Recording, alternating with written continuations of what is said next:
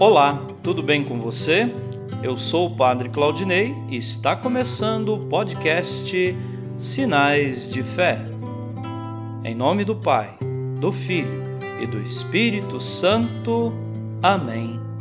A graça e a paz de nosso Senhor Jesus Cristo, o amor do Pai e a comunhão do Espírito Santo estejam convosco.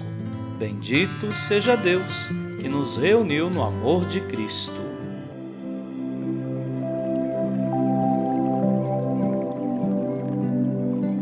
O Senhor esteja convosco, Ele está no meio de nós.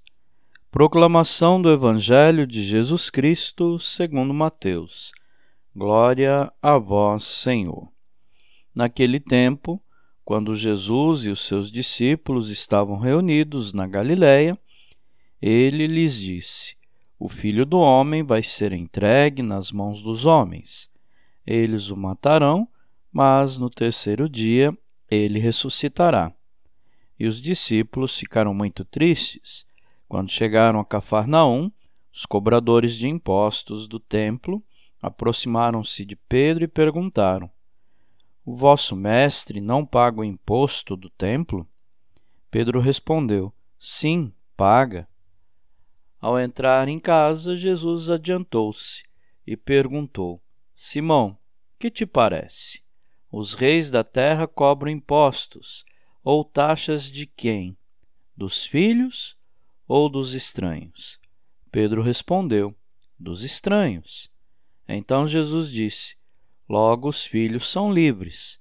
Mas, para não escandalizar essa gente, vai ao mar, lança o anzol e abre a boca do primeiro peixe que tu pescares. Ali tu encontrarás uma moeda. Pega então a moeda e vai entregá-la a eles, por mim e por ti.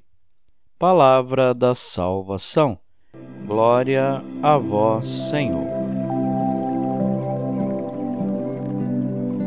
Queridos irmãos e irmãs, Jesus anuncia pela segunda vez o mistério de sua paixão, aludindo à entrega dolorosa de sua vida para a salvação do mundo.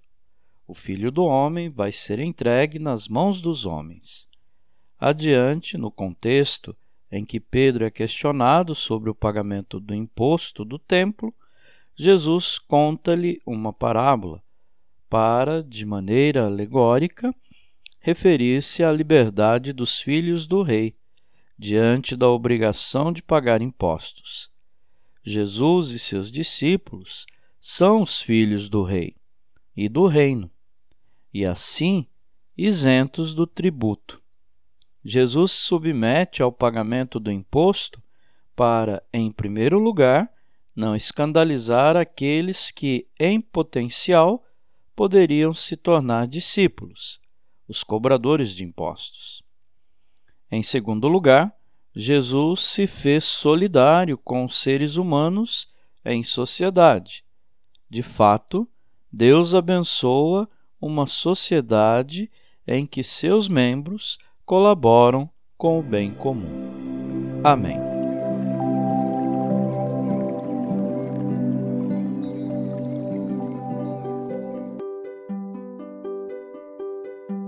Nesse momento, Coloquemos nossas intenções para o dia de hoje e rezemos juntos. Pai nosso, que estais nos céus, santificado seja o vosso nome. Venha a nós o vosso reino. Seja feita a vossa vontade, assim na terra como no céu. O pão nosso de cada dia nos dai hoje. Perdoai as nossas ofensas, assim como nós perdoamos a quem nos tem ofendido e não nos deixeis cair em tentação, mas livrai-nos do mal. Amém. Ave Maria, cheia de graça, o Senhor é convosco. Bendita sois vós entre as mulheres, e bendito é o fruto do vosso ventre, Jesus. Santa Maria, Mãe de Deus, rogai por nós, pecadores, agora e na hora de nossa morte. Amém. Rezemos juntos a oração de São Bento.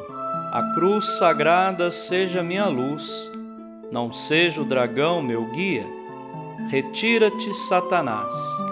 Nunca me aconselhes coisas vãs. É mal o que tu me ofereces. Bebe tu mesmo do teu veneno. São Bento, rogai por nós. Glória ao Pai, ao Filho e ao Espírito Santo, como era no princípio, agora e sempre. Amém. O Senhor esteja convosco. Ele está no meio de nós. Abençoe-vos Deus Todo-Poderoso, o Pai e o Filho e o Espírito Santo. Amém.